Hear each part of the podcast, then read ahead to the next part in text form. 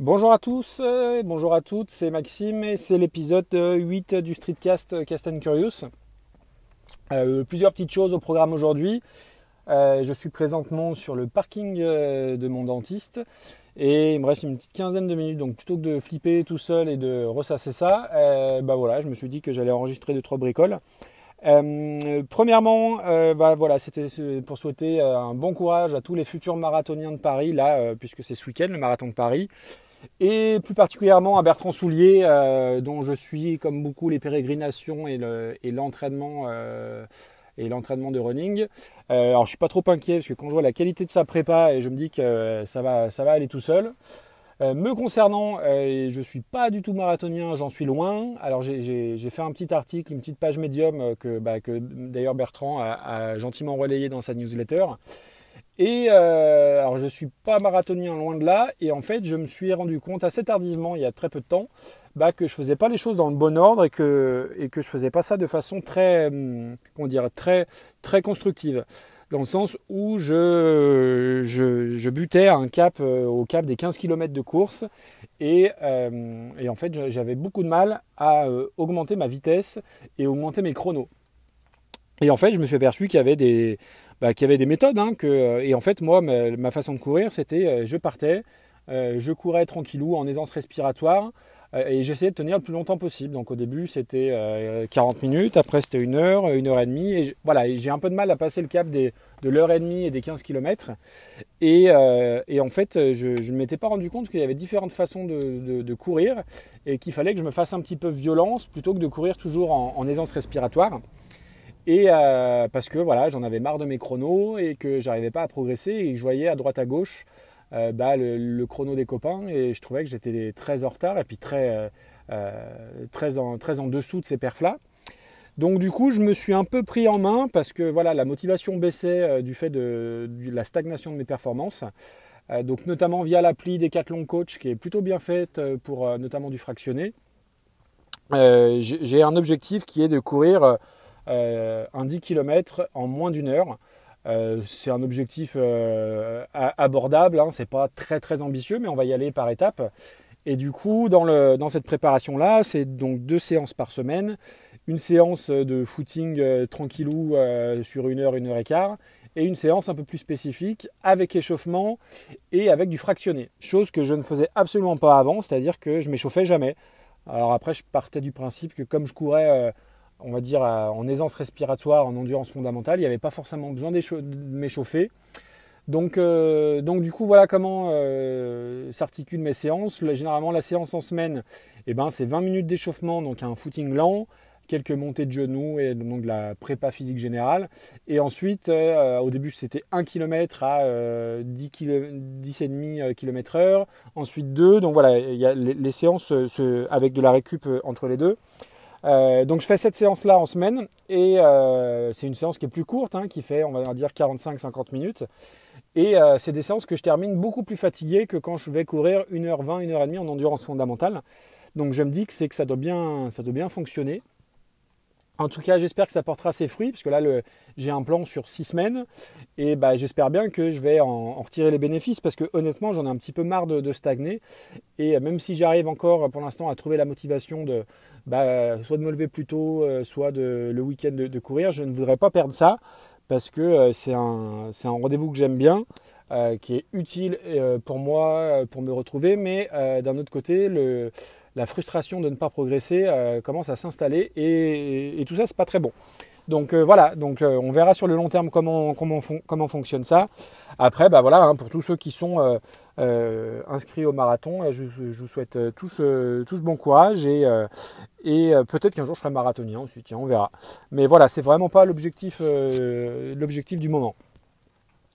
deuxième chose, rien à voir, je voulais aussi vous parler d'une série Netflix. Alors dans, mon dernier épisode, je parlais de la difficulté pour moi de trouver des fois des séries qui m'intéressent dans le sens où euh, je, n'aime pas la science-fiction, je n'aime pas le surnaturel, je n'aime pas tout ce qui est Marvel, super-héros, héroïque fantasy et compagnie.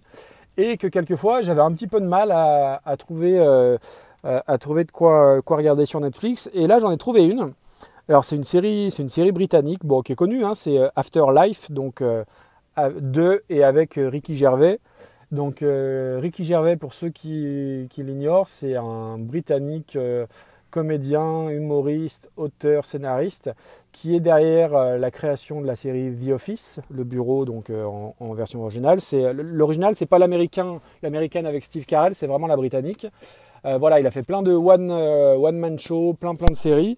Et là, pour le coup, c'est une série qui est relativement sombre, mais mais qui est pas qui est pas larmoyante. Hein. le, pitch rapide, c'est un un quadra euh, journaliste qui a un peu de mal à se remettre de la mort de sa femme.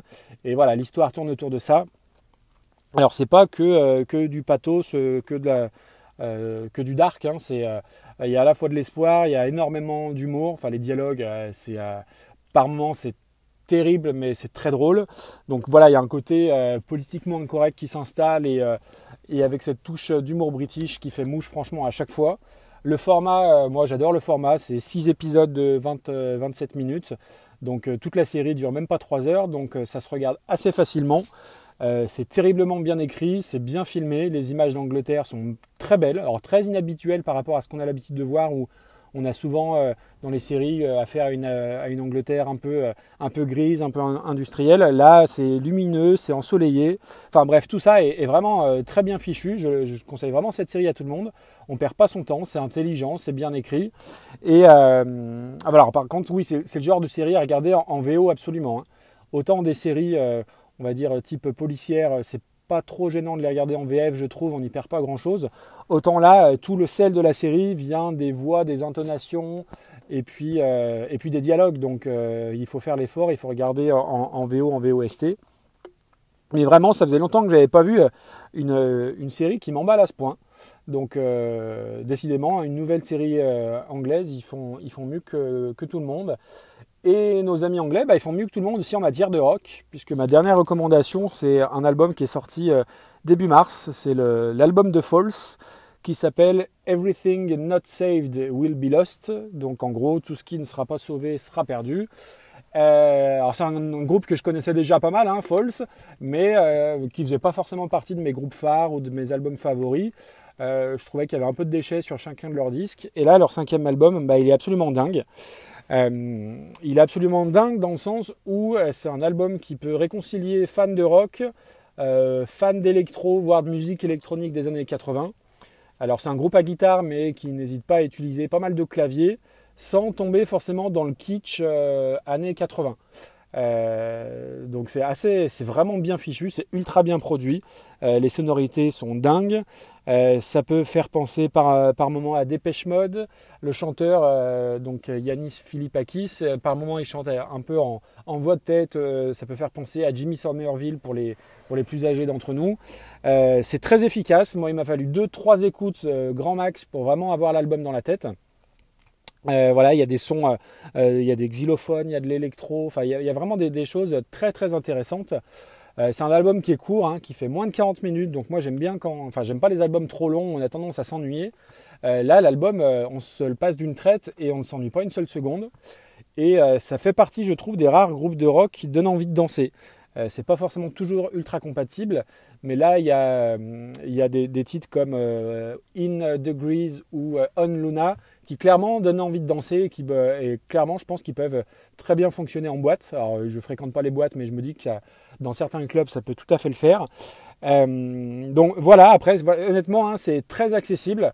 Euh, il y a des morceaux avec des, bons gros riffs de guitare mais il y a des morceaux beaucoup plus, euh, beaucoup plus accessibles, beaucoup plus directs.